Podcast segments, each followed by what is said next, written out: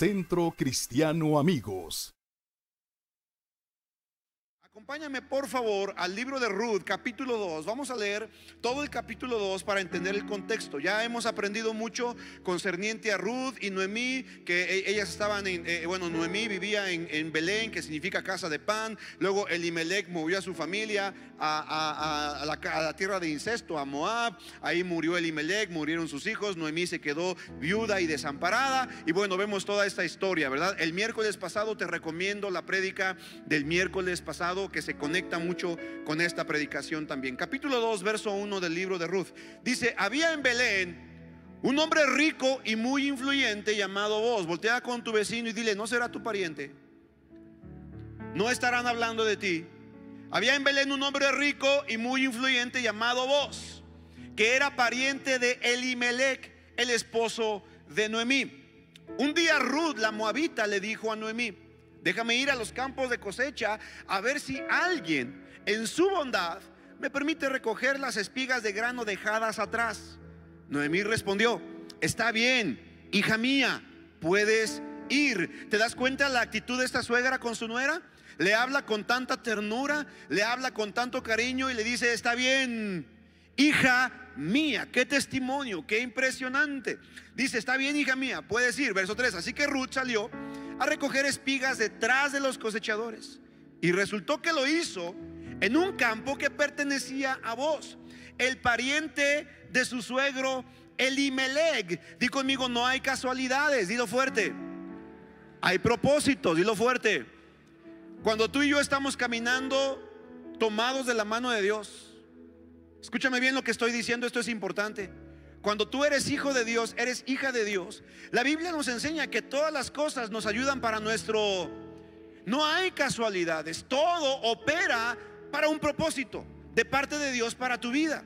En esta ocasión vemos a Ruth que le pidió permiso a su suegra Noemí para ir a piscar, para ir a recoger eh, del grano, de lo que tiraban los cosechadores, lo que iban dejando, para que ellas pudieran sustentarse. Y resulta que casualmente le toca llegar y, levantar el grano de un campo, el campo de un pariente que las podía redimir.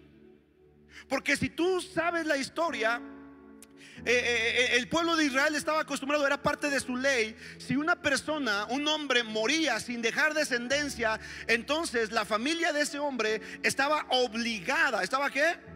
A tomar a esa viuda y casarse con ella. Alguno de los hijos de esta familia tenía que casarse con esa viuda para darle descendencia a su hermano muerto. No sé si me estoy explicando. Eso lo vemos claramente bien ejemplificado en Génesis capítulo 38, en la historia de Judá y de Tamar. ¿Cuántos han leído esa parte en la Biblia? En donde Judá le entrega a, su hijo mayor, se casa con Tamar y el hijo mayor de Judá muere y luego Judá le dice a su hijo siguiente, eh, que se llamaba Onán, le dice, bueno, eh, Onán, allégate a la mujer de tu hermano para que entonces por medio de ti el nombre de tu hermano continúe y no pierda su especie, no pierda su nombre, no pierda su apellido. Y dice la Biblia que entonces Onán pues no quiso, estaba enojado porque no quería darle descendencia a su hermano y cada vez que venía con, con, Tamar dice que vertía en tierra y de ahí el término para la masturbación de eh, eh, onanismo. ¿Cuántos saben este término? El onanismo tiene que ver con eso, con verter, con derramar en tierra. Y eso dice la Biblia, que Dios lo vio malo y castigó a Onán por eso. Entonces, el hecho de que en una familia de judíos, el hombre de la casa, el esposo, muera, inmediatamente tenía que venir un redentor a redimir a esta mujer viuda para levantarle descendencia a su hijo. ¿Cuántos me están, me están siguiendo con esta historia? Bueno, pues en este caso resulta que vos era pariente de Elimelech y vos era la persona que legalmente podía redimir a Noemí y a Ruth. Qué casualidad. Qué interesante.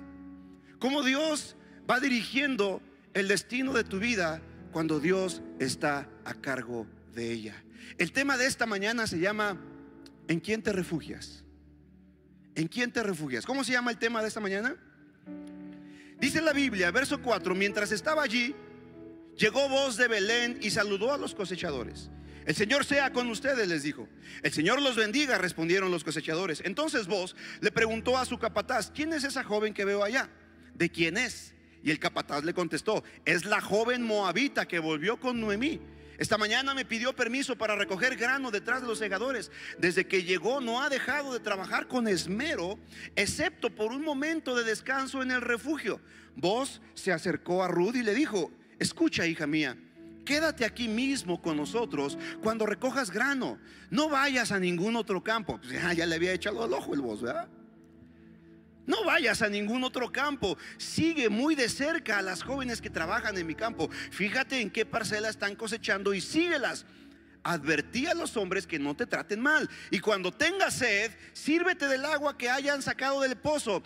Entonces Ruth cayó a sus pies muy agradecida. ¿Qué he hecho para merecer tanta bondad? Le preguntó. No soy más que una extranjera. Verso 11. Pon atención a lo que declara vos. Sí lo sé, respondió vos, pero también sé todo lo que has hecho por tu suegra desde la muerte de tu esposo. He oído que dejaste a tu padre y a tu madre y a tu tierra natal para vivir aquí entre gente totalmente desconocida. Escúchame bien, amada familia, cada vez que tú y yo hacemos algo bueno por alguien, eso que hacemos bien por alguien no se queda sin recompensa. Dios lo mira, Dios lo ve y cada vez que tú haces algo bueno, Dios te premia por eso. Dios premia tu bondad. Dios premia tu justicia. Así que la próxima vez que tengas la oportunidad de hacer el bien, hazlo. No pienses quién te está viendo. Mira que Dios te está viendo y tarde o temprano vas a recoger cosecha de eso.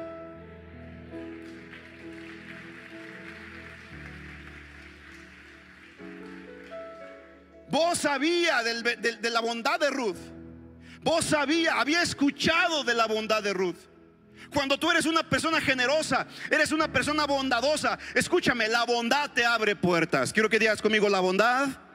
Dilo más fuerte, la bondad me abre puertas. Te conviene ser bondadoso, te conviene ser generoso, te conviene tener un corazón dador, un corazón dadivoso, un corazón que ofrece, un corazón que ayuda, porque tarde o temprano recibirás la recompensa de tus acciones.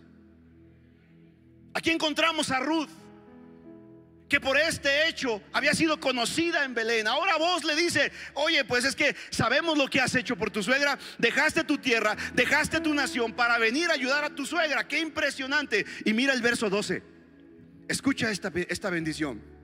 Que el Señor, Dios de Israel, bajo cuyas alas viniste a refugiarte, te recompense abundantemente por lo que hiciste.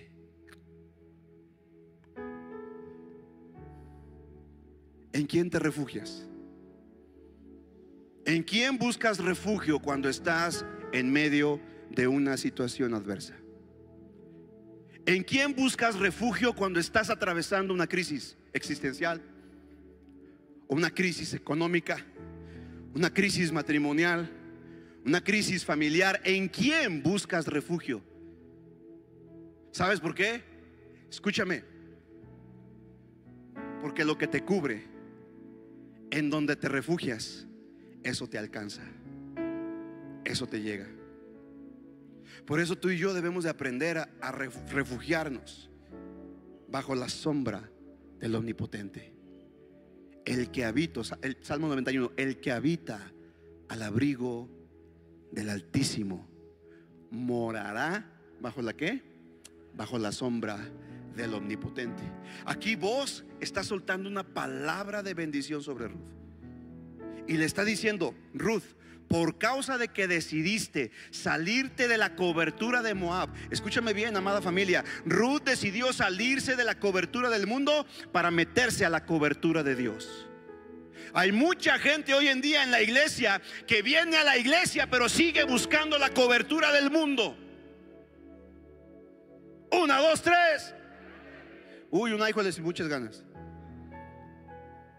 Claro que vivimos en el mundo, por supuesto que fuimos puestos en esta, en esta tierra, por supuesto que estamos inmersos en las cuestiones, en los negocios, en los trabajos del mundo. Pero escúchame bien, amada familia, nuestra bendición, nuestro beneficio, nuestra prosperidad, nuestra cobertura no es de esta tierra, es celestial. Y cuando tú y yo dependemos de Dios, entonces de Dios obtendremos salvación y vida eterna. La Biblia dice que Jesucristo fue llevado al desierto 40 días para ser probado y después de haber pasado la prueba vinieron ángeles y les servían. Te tengo noticias, no hay nada en este mundo que te pueda beneficiar. Todas tus bendiciones están en el cielo y están disponibles para ti aquí y ahora. Solamente alíñate a la voluntad de Dios.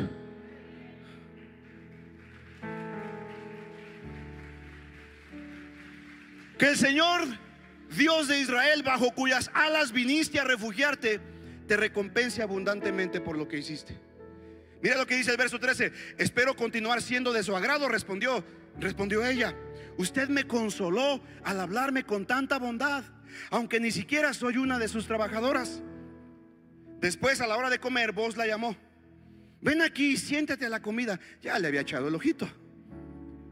Puedes mojar tu pan en el vinagre. Órale. De modo que Ruth se sentó junto a los cosechadores y vos le dio a comer grano tostado. Ella comió todo lo que quiso y hasta le sobró. Cuando Ruth regresó a trabajar, vos ordenó a sus trabajadores, déjenla recoger espigas aún entre las gavillas y no se lo impidan. Además, arranquen de los manojos algunas espigas de cebada y déjenlas caer a propósito. Permítanle recogerlas y no la molesten. Wow. ¿Te das cuenta? Así que Ruth recogió cada, eh, recogió cebada allí todo el día y cuando la desgranó por la tarde llenó toda una canasta. Luego la cargó de vuelta al pueblo y la mostró a su suegra. También le dio el grano tostado que le había sobrado de su comida. ¿Dónde recogiste todo este grano hoy? Preguntó Noemí. ¿Dónde trabajaste? Que el Señor bendiga al que te ayudó. Entonces Ruth le contó a su suegra acerca del hombre cuyo campo había trabajado. Le dijo, el hombre con quien trabajé hoy se llama vos. Que el Señor lo bendiga, le dijo Noemí a su nuera. Nos muestra su bondad, no solo a nosotras, sino también a tu marido que murió. Ese es uno de nuestros parientes más cercanos uno de los redentores de nuestra familia. Te tengo noticias. El libro de Ruth nos da una figura de Jesucristo, porque así como Ruth fue redimida por vos, así tú y yo hemos sido redimidos por el Señor de señores, por Jesucristo, el Hijo de Dios que dio su vida en la cruz del Calvario para nuestra salvación y nuestra vida eterna. Tú y yo ahora tenemos redención y tenemos salvación en nuestros pecados. Vamos a hacerlo fuerte el rey. Entonces Ruth dijo, es más, vos me dijo que volviera y me quedara con sus trabajadores hasta que termine la cosecha. Excelente, exclamó Noemí. Casi casi le dijo, ya lo flechaste, mi niña. Mira lo que dice, haz lo que te dijo, hija mía. Quédate con las jóvenes hasta que termine la cosecha. En otros campos podrían molestarte, pero con Él estarás segura. Quiero que digas conmigo, con Cristo Dilo más fuerte, con mi redentor. Dilo más fuerte, con mi salvador. Estoy seguro. Alguien que glorifique el nombre de Dios por esto. Exáltale, exalta su nombre. Mira, a las personas, a los seres humanos, los conocemos básicamente por tres razones. Hay tres maneras en las que tú puedes conocer a una persona. Escúchame bien, ponme mucha atención a esto porque es importante. Tú conoces a una persona por las decisiones que ha tomado. Tú conoces a una persona por las acciones que realiza. Y tú conoces a una persona por la gente de la que se rodea. Hay un dicho de hecho por ahí que dice, dime con quién y te diré quién.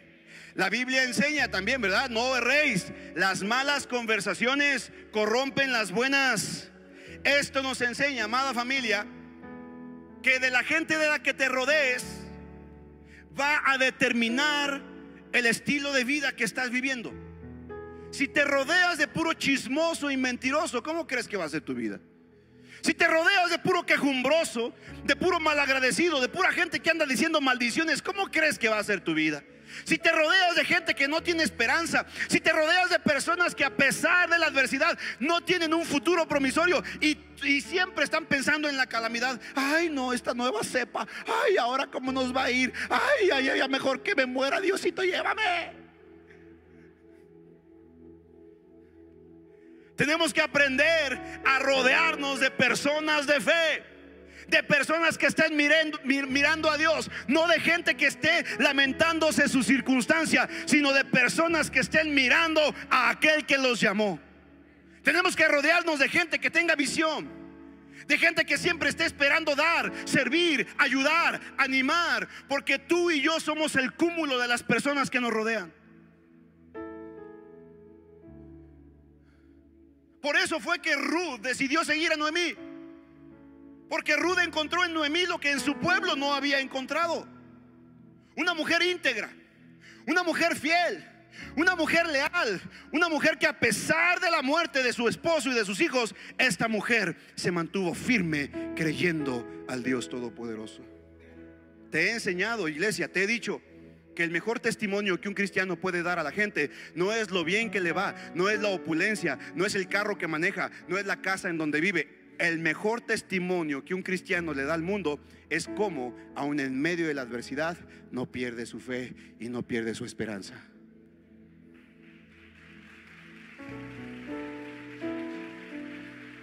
Hemos meditado a la luz de la palabra las actitudes que nos traen bendición a nuestras vidas, a pesar de los problemas, a pesar de las circunstancias, a pesar de lo que hayamos perdido. Hemos aprendido a regresar a casa de pan después de haber estado en casa de incesto. Hemos aprendido que una vida de lealtad produce gloria. Y hoy quiero enseñarte por medio de la palabra de Dios que lo que te cubre te alcanza. Voltea con tu vecino y dile lo que te cubre te alcanza. ¿En dónde te refugias? ¿En quién te refugias? Número uno, ¿a quién vienes en busca de ayuda? En primer lugar, vamos a ver la cobertura de Dios. ¿La cobertura de quién? Me, acuerdo de una historia, se la platiqué en el primer servicio. Quiero platicarla en este momento al segundo servicio. Había un hombre que salió a cazar. Iba con su rifle, ¿verdad? En tiempo de veda, de, perdón, de, cacería abierta, eh, en la temporada de cacería. Y salió con su rifle al bosque, ¿verdad? Iba caminando por una vereda muy temprano en la madrugada y de pronto escuchó a lo lejos cómo los, arbustos se movían, se sacudían y dijo, ah, caray, ahí viene un jabalí o un venado, lo que sea. Y entonces se preparó con su rifle para dispararle a lo que vendría, a lo que saldría de esos arbustos. Había mucho ruido, esos arbustos se movían demasiado. Y de pronto, cuando menos se imaginó, un conejito se puso debajo del cazador. El cazador lo apuntó apenas así. Y el conejito temblando de miedo debajo de los pies del cazador. A los pocos instantes, de pronto, de entre los arbustos, ¡pum! Viene corriendo un zorro. Y el zorro entonces viene y, ve, al, conejo, pero entonces voltea y ve, ve al cazador y se espanta. Y entonces el zorro dio la media vuelta y se fue. Y el cazador dijo, zorro, no te lo lleves.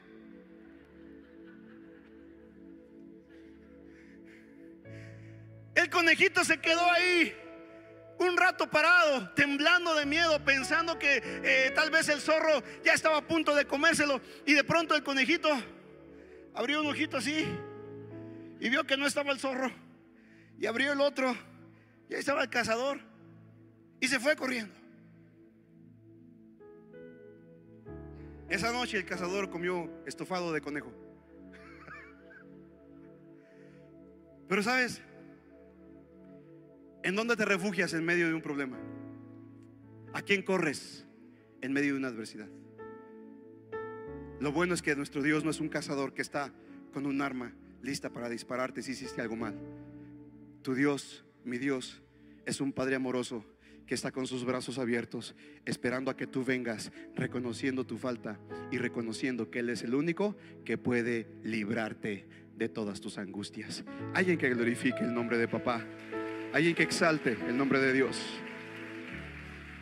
Mira, Noemí y Ruth habían regresado a Belén sin nada más que la ropa que traían puesta. Estaban totalmente desprotegidas y sin el respaldo de nadie. Al momento de que Ruth le pide a su suegra que la deje salir a recoger espigas eh, eh, dejadas atrás por los cosechadores, realmente se estaba pegando a la ley judía que las catalogaba en el rango de pobres y desamparadas. Lo que Ruth le estaba diciendo a Noemí es, me voy a pegar a lo que la ley de tu pueblo dice. Somos viudas y estamos desamparadas, así que la ley nos protege. Y ella apeló a Deuteronomio capítulo 24, versos 19 y 20. Dice la Biblia, cuando estés juntando la cosecha y olvides un atado de grano en el campo, no regreses a buscarlo déjalo allí para los extranjeros, para los huérfanos y las viudas. Entonces el Señor tu Dios te bendecirá en todo lo que hagas. Era una ley judía, Gigi. Los judíos, ahí en Levítico 19 también lo puedes corroborar. Levítico 19 versos 9 y 10, Levítico 23 versos 22 y 23. Es una ley que le decía Dios al pueblo de Israel, cuando coseches tus campos, no recojas todas tus cosechas, deja algunas para las viudas, para los extranjeros, para los pobres, para los necesitados. Y si tú haces esto, el Señor del cielo te bendecirá. Entonces vos estaba realmente actuando de acuerdo a la justicia de Dios, de acuerdo a la palabra de Dios. Y Ruth estaba apelando a la justicia de Dios. ¿Qué nos quiere enseñar la Biblia con esto? Esto nos enseña que aún en medio de nuestra más terrible necesidad, siempre debemos acercarnos a Dios por medio de su palabra para encontrar una respuesta. ¿Qué problema estás atravesando? ¿Qué situación difícil estás viviendo? ¿La muerte de una hermana para ti? Difícil la situación. Oramos por ti y por tu familia. Y declaramos que el Espíritu Santo trae fortaleza a sus corazones. Pero la Biblia nos da respuesta aún para eso. La Biblia nos enseña que en medio de la pérdida tenemos esperanza de vida eterna en Jesucristo. ¿Qué necesidad tienes? ¿Qué problema estás experimentando? Amada familia, ¿cuál es tu problema el día de hoy? Cualquiera que este sea, Dios tiene una solución a tu problema por medio de la palabra de Dios. Ven a la palabra de Dios y Dios te dirá cómo resolver tu conflicto. Dáselo fuerte, Rey.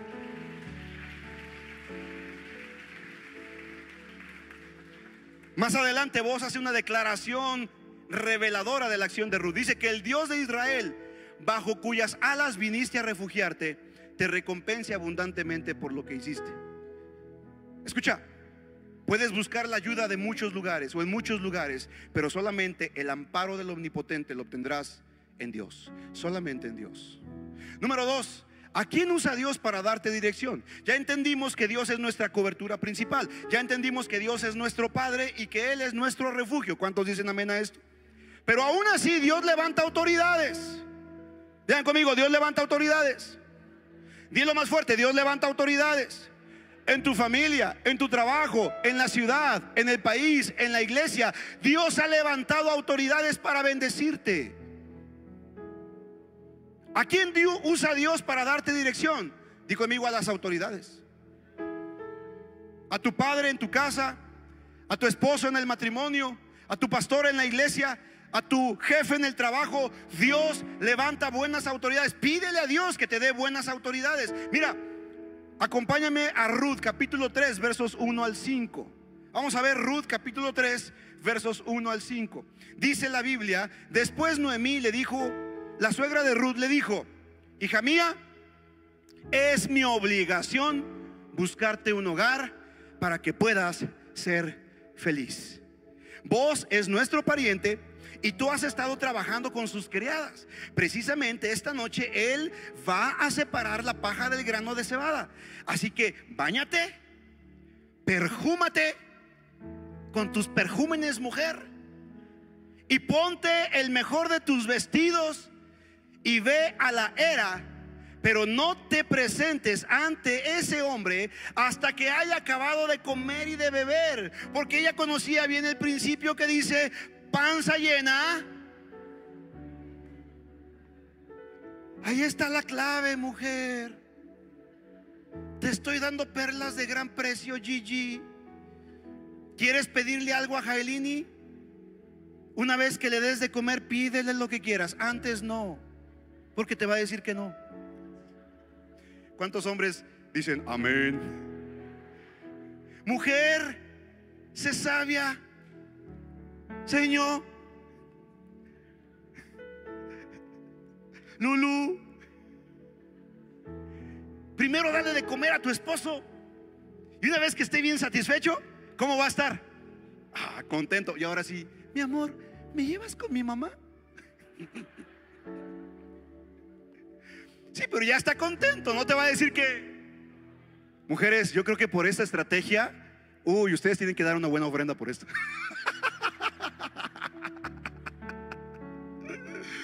Ay, no se crea, pero escuche, escuche.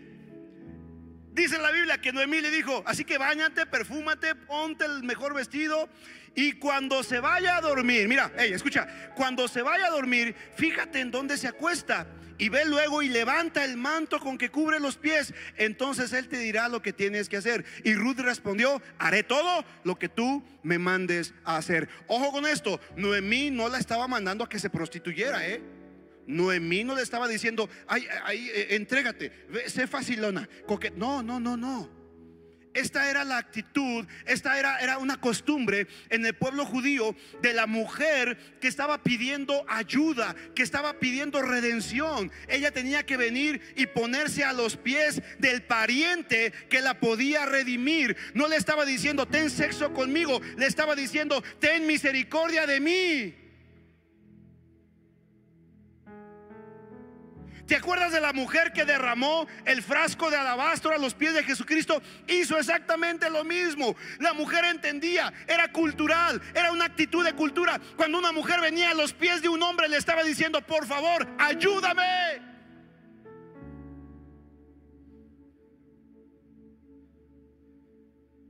No se estaba entregando sexualmente le estaba pidiendo misericordia, así como la mujer que era prostituta, la mujer que derramó el frasco de alabastro, que se puso a los pies del maestro y con sus cabellos empezó a enjugarlos. Simón el fariseo estaba ahí y dijo, si en verdad este fuera quien dice ser, sabría quién la está tocando, quién lo está tocando y no lo permitiría. Pero eh, Jesucristo entendió que la mujer estaba pidiendo misericordia. Le decía, solamente tú eres el único que puede ayudarme. Los demás me han juzgado, los demás me han señalado, los demás me han criticado, pero solamente tú puedes extender misericordia y darme una nueva vida.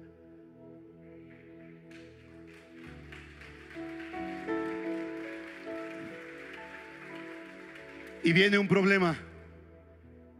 ¿Cómo me levanto?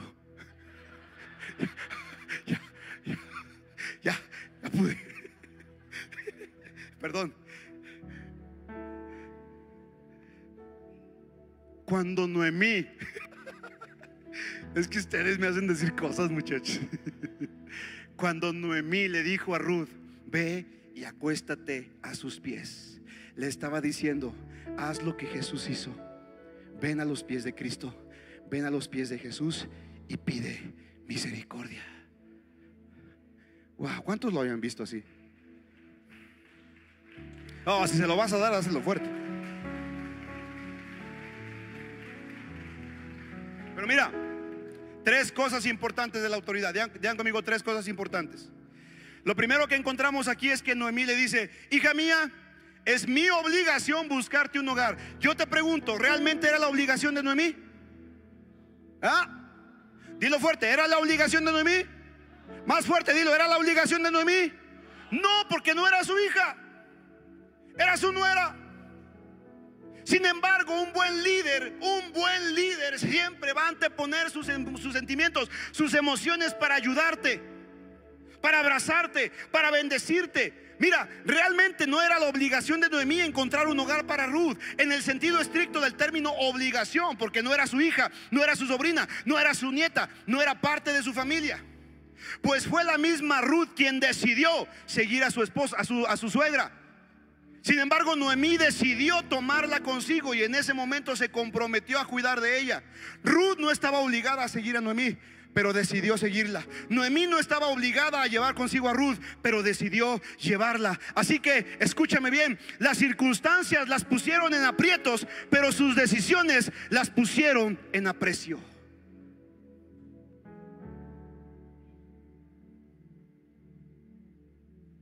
No era obligación de Ruth, ayudar a Noemí. No era obligación de Noemí ayudar a Ruth y de Ruth seguir a Noemí. Pero las dos decidieron. Una decidió seguirla y la otra decidió recibirla. Escúchame, entendamos de una vez por todas que no tenemos el control sobre nuestras circunstancias, pero sí sobre nuestras decisiones. Entiéndelo de una vez por todas. Hay mucha gente que se mira como víctima de las circunstancias. Ay, es que mi papá me abandonó. Ay, es que mi mamá se divorció de mi papá y soy víctima de las circunstancias. No, no, no. Nadie aquí es una víctima. No eres víctima de la circunstancia. No te mires como víctima del problema. No te mires como víctima del divorcio o la separación de tus padres. No eres víctima de la muerte de tu esposo. No eres una víctima. Tú tienes la oportunidad de decidir si te quedas en Moab o te levantas y vienes a la casa de Dios. Es tu decisión en medio del, problema, en medio del divorcio, en medio del conflicto, en medio de la adversidad. Es tu decisión levantarte, es tu decisión pararte firme, es tu decisión creerle al Dios Todopoderoso a pesar de la circunstancia. Es tu decisión. Ya deja de creer que eres víctima. No eres víctima de nada.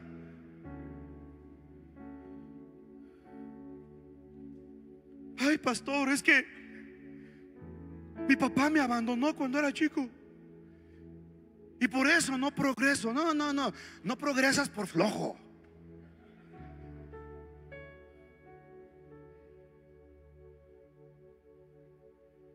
Ay, es que la circunstancia me tiene en este país. No. Es tu decisión. De una vez por todas entendamos, amada familia, nuestras decisiones son las que nos pueden sacar de en donde nuestras circunstancias nos metieron. No importa cuál sea tu circunstancia, tú puedes decidir, decidir hoy creerle a Dios y creer a lo mejor para tu vida. Alguien que glorifique el nombre de papá. Pero mira, mira, escucha esto, escucha esto. Noemí dijo, es mi obligación. ¿Es mi qué? Es mi obligación. Escucha bien, ponme atención, amado líder.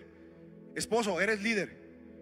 Pastores y líderes son líderes gente empresaria que está al frente de un negocio, ustedes son líderes. Escúcheme bien, todos los líderes que hay aquí, levánteme su mano, todos los que son líderes en algún área, todos, todos, todos. Chino, levanta tu mano, ya te casaste, hijo. Eres líder de tu matrimonio. Levante su mano. Ok, escúcheme todos los líderes. Cuando te preocupas por el bienestar de los demás, Dios se ocupa de tu propio bienestar.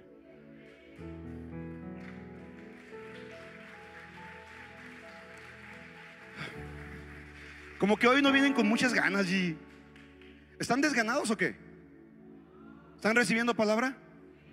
Otra vez, escucha. Cuando te preocupas por el bienestar de los demás, Dios se ocupa de tu propio bienestar. ¿Sabes que a Dios no le preocupa nada? ¿Tú crees que Dios está preocupado de cómo ayudarte a salir la quincena? ¿Tú crees que Dios está preocupado de cómo ayudarte para que recibas tu aguinaldo y puedas comprar tus regalos a los que te comprometiste dar en el intercambio en tu familia? ¿Tú crees que Dios está preocupado del dinero que nos va a dar para comprar el terreno de al lado? Mira, yo me afano, yo digo, ay, ¿cómo le hacemos, Señor? ¿Cómo le hago? ¿Que a quién busco? ¿A quién recurro? ¿A quién le pido prestado? Le voy a pedir prestado a José y a José Luis. Entre los dos compramos el terreno. Yo creo que Dios me mira y me dice, ay, mi niño. Ay, Omarcito, no has aprendido nada, mi hijo. ¿Por qué crees que en este lugar nos preocupamos por tu bienestar? ¿Cuántos ya se dieron cuenta que nos preocupamos por ustedes? Es más, tienen un pastor que los chiquea, los apapacha. ¿Cierto o no? Y no digan que no los músicos porque saben que es cierto. Y los de multimedia ya me están pidiendo nuevas cámaras. Los aires acondicionados, recuerdo cuando los compraron, pobre Luis Carranza, ya lo traía, lo traía asado. Luis, ¿y cuándo? Luis y la luz. porque yo les había prometido a ustedes que tendríamos aire acondicionado. Pero sabes una cosa, escúchame, tengo 20 años sirviendo al Señor de tiempo completo. 20 años viviendo de predicar el Evangelio, sirviendo a los demás. y doy testimonio que hasta el día de hoy no me ha hecho falta un plato de comida en mi mesa. Y vaya que su pastor come de lo lindo. Sí se nota, ¿verdad? Pero sabes, porque nos hemos enfocado en servirles.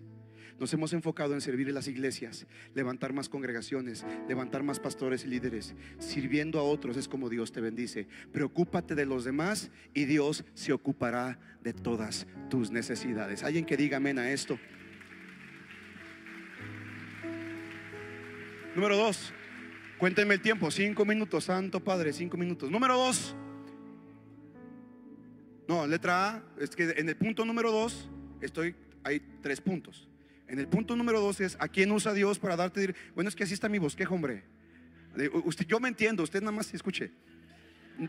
Punto, punto número dos, ¿a quién Dios usa para darte dirección? A la cobertura de una autoridad. Y dentro de la cobertura de una autoridad dijimos, número uno, que una autoridad, una buena cobertura, una buena autoridad se ocupa de buscar lo mejor para ti. Y número dos, una buena autoridad procura tu felicidad. ¿Procura tu qué? Dice, mira lo que dice la Biblia. Dice, hija mía, es mi obligación buscarte un hogar para que puedas ser feliz. ¿Para que puedas ser qué? Escucha, la felicidad la declaración aquí para que pueda ser feliz viene de la mano con encontrar algo. Hoy en día la gente está en busca de la y piensa que su felicidad es cuando tenga una casa, cuando tenga un carro, cuando compre su casa en Puerta de Hierro o en Bugambilias, cuando tenga el carro de sus sueños, uy, ahí ya voy a ser feliz. O cuando me case con la, con la chica deseada del coro o de la iglesia, uy, ahí voy a ser feliz. No, amada familia, la, felicidad no está en, en obtener cosas. La felicidad radica en encontrar el propósito.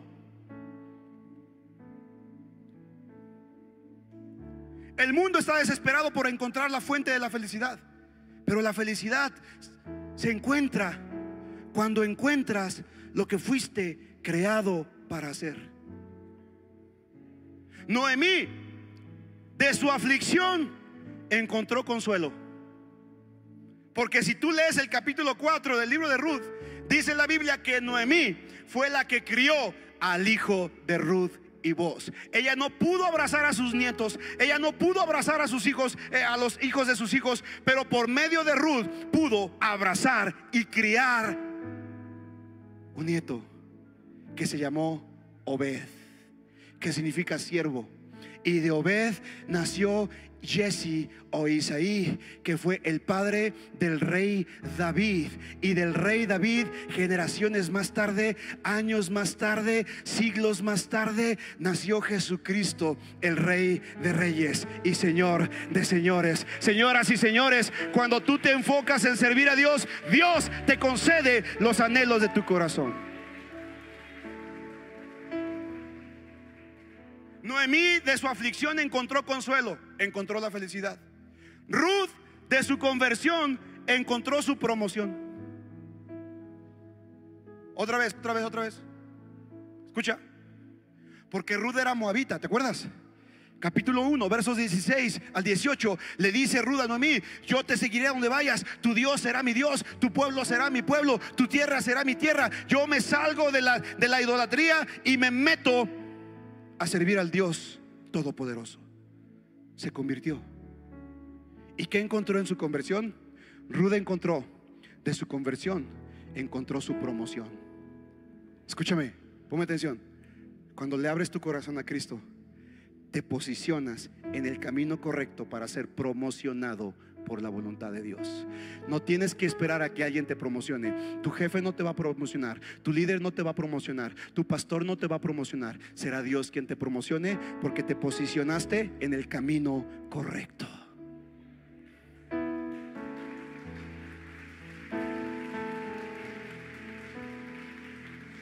El propósito de Dios para Ruth era que se casara con vos y de esta unión vendría el Salvador del mundo. Y número tres, para terminar este segundo punto, es decir, el segundo punto lo dividí en A, B y C.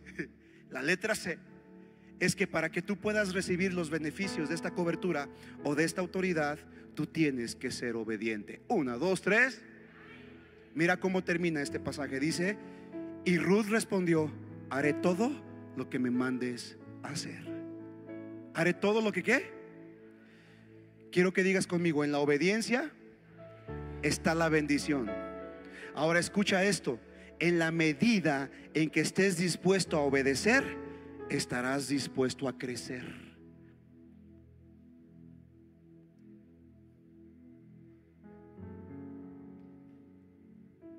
¿Te sirve o no te sirve? ¿A cuántos les ayuda? Yo quiero preguntar, ¿cuántos padres quieren tener hijos obedientes? Levante su mano. Mire cuántos.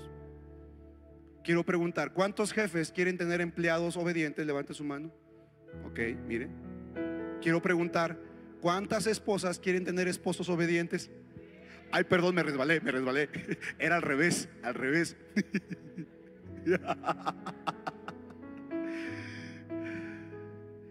Sin obediencia no hay bendición. De nada te sirve tener la cobertura de Dios. Número uno. Número dos, de nada te sirve tener un buen pastor, un buen líder que te dé cobertura. Si número tres, no eres obediente. Les decimos, vengan a la reunión de matrimonios y no vienen. Y al rato vienen, ay, pastor, ¿me da consejería? Nel, sáquese. No quiso venir a la reunión de matrimonios. ¿Me sigue o no? Digan conmigo, en la obediencia está mi bendición. ¿Qué hubiera pasado si Ruth no hubiera sido obediente a Noemí? ¿Sabes qué hubiera pasado? Hubiera perdido la oportunidad de ser redimida. Quiero que te pongas en pie. Ya casi termino. ¿Cuántos me regalan cinco minutos más?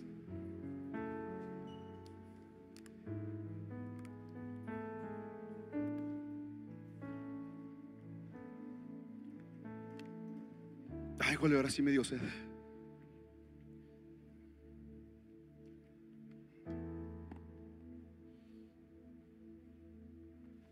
¿Me dejan hacer algo? Ay, este, he, tenido ganas de hacer esto desde hace mucho tiempo y no he podido, no he, bus- no he encontrado el momento. ¿Me dejan tomarnos una selfie? ¿Sí me dejan?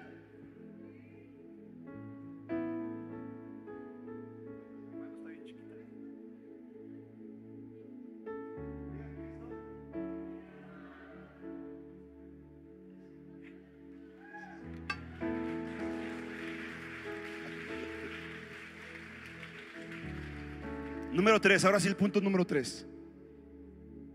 ¿Quién es la fuente de tu fuerza? ¿Quién es la fuente de tu fuerza? ¿Ah? Escucha esto.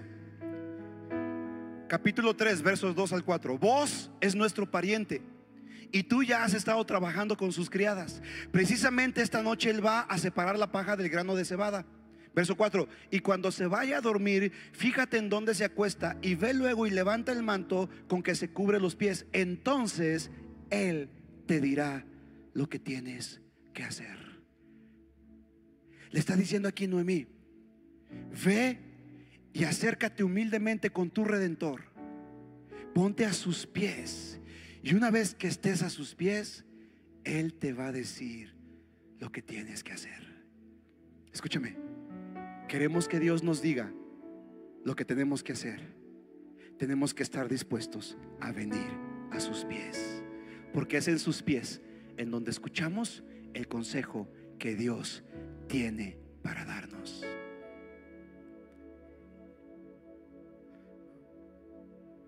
¿Te das cuenta? Le dice, entonces Él te dirá lo que tienes que hacer. Mira, esta historia estaría incompleta sin la participación de vos, que es un personaje principal, importante. Vos, que te dije que en hebreo es Boaz, ¿verdad? Boaz, así como la A al final. Vos era el pariente redentor. De la misma manera, nuestra historia estaría incompleta sin un redentor. Es por eso que la historia de Rudy y Noemí es también tu historia y mi historia, porque tú y yo necesitamos un redentor. Pero para que podamos recibir su redención, tenemos que estar dispuestos a venir a sus pies y estar dispuestos a hacer lo que Él nos diga que hagamos. Ahora, ¿qué significa el nombre de vos? Me impresiona, me impacta, porque el nombre de vos significa, escucha, significa en Él hay fuerza. En Él hay fuerza. En medio de tu crisis, Claudia, en medio de tus batallas, en medio de tu angustia, en medio de tu tristeza, en medio de tu soledad, en medio de tu pérdida, en Él hay fuerza.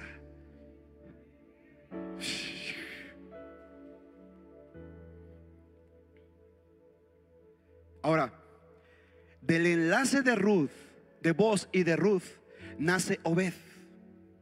De Obed nace Isaí. De Isaí nace el rey David. Y siglos más tarde del rey David nace Jesucristo. ¿Por qué crees que en los evangelios muchas veces la gente le decía, Jesús, hijo de, ten misericordia de mí? Porque está hablando de linaje. Pero sabes, ¿sabes de quién es hijo vos? ¿Sabes de quién es hijo vos? Te vas a sorprender conmigo.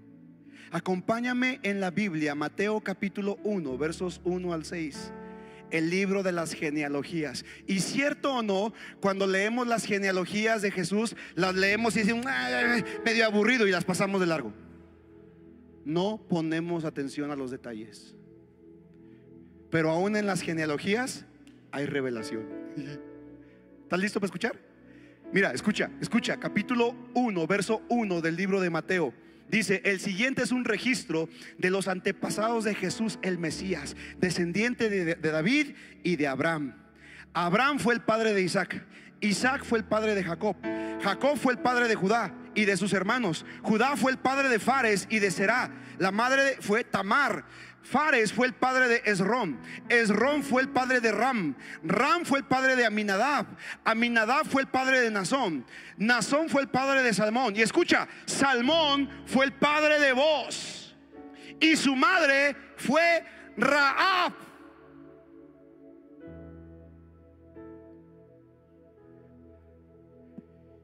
¿Y quién fue Raab? Pregúntame, pastor, ¿y quién, quién es Raab?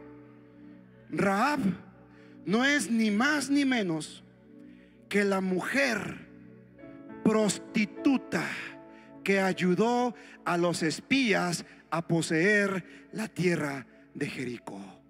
Jueces, Josué capítulo 2. ¿Qué significa? Significa que Salmón se casó con una prostituta cananea y de la relación de Salmón y Raab la prostituta nació vos, el redentor, que después vos se casó con una moabita y de este linaje viene nuestro Señor y Salvador Jesucristo. Wow, no es para darle un fuerte aplauso al rey.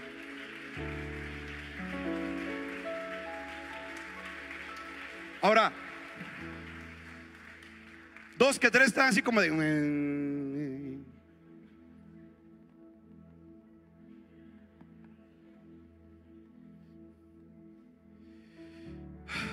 Muy simple. Hebreos capítulo 11 habla de la fe de Raab. Por causa de la fe de Raab, Raab fue justificada a los ojos de Dios. Santiago capítulo 2 nos habla de la fe de Raab como una fe activa y viva, no una fe muerta. ¿Qué significa esto, amada familia? En la genealogía de Jesucristo encontramos a cuatro mujeres y cuatro mujeres que tuvieron dudosa procedencia o una vida muy dudosa. Número uno, encontramos a Tamar.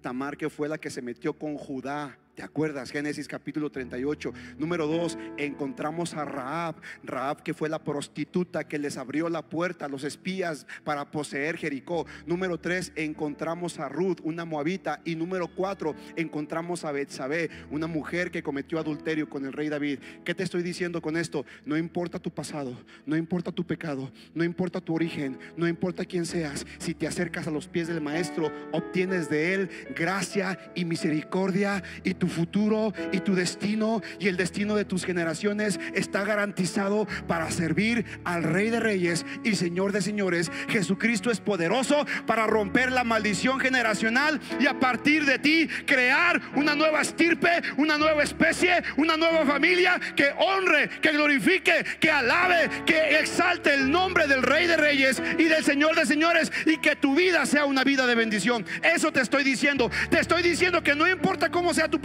si vienes a los pies de Cristo, Dios te puede alcanzar y te puede dar un propósito glorioso. ¿Alguien aquí lo puede creer?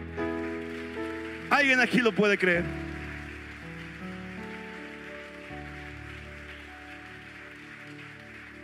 Tal vez tú dices, yo no tengo salvación. Yo no tengo esperanza, yo no tengo oportunidad. Ah, mira a Tamar, mira a Raab, mira a Ruth, mira a Betsabé. Estas mujeres ni siquiera eran judías. Una era cananea, Raab, otra era moabita, Ruth. Una fue adúltera, Betsabé, y la otra se metió con el suegro. Una, dos, tres. Y aún así, de todas estas mujeres desciende el linaje real de nuestro Señor Jesucristo. ¿Qué nos quiso entender, dar a entender la Biblia con esto? Que Dios otorga gracia y misericordia a quien se acerca a Él buscando refugio. Ya acabé, ya acabé.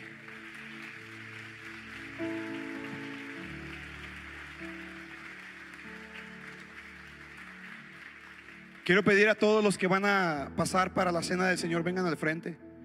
Espero que hayan traído suficiente porque hay mucha gente. Y mira, doy gloria a Dios que el día de hoy mujeres van a servir la cena del Señor. ¿Sabes por qué? Porque si mi Señor las aceptó en su linaje, ¿quiénes somos nosotros para rechazar a la mujer?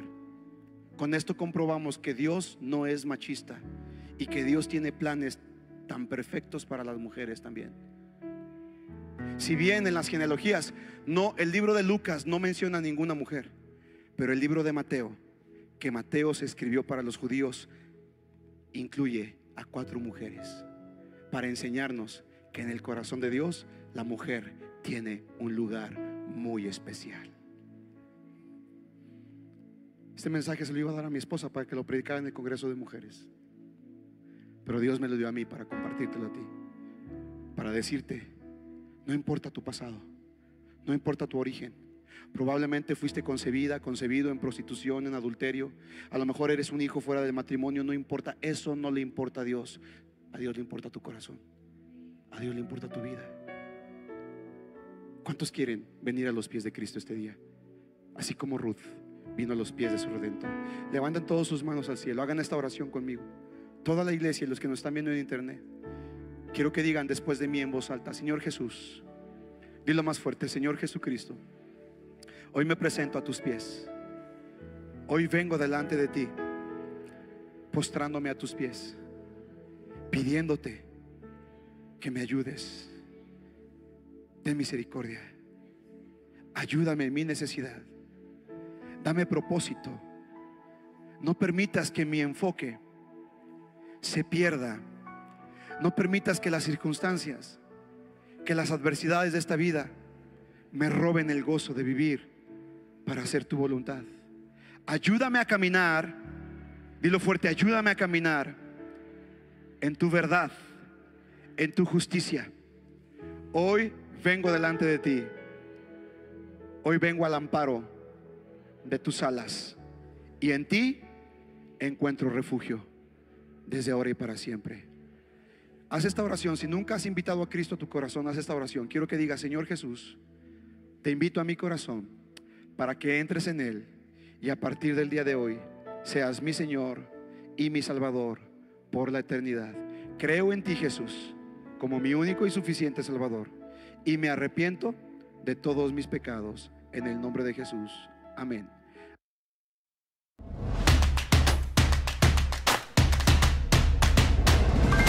Centro Cristiano Amigos.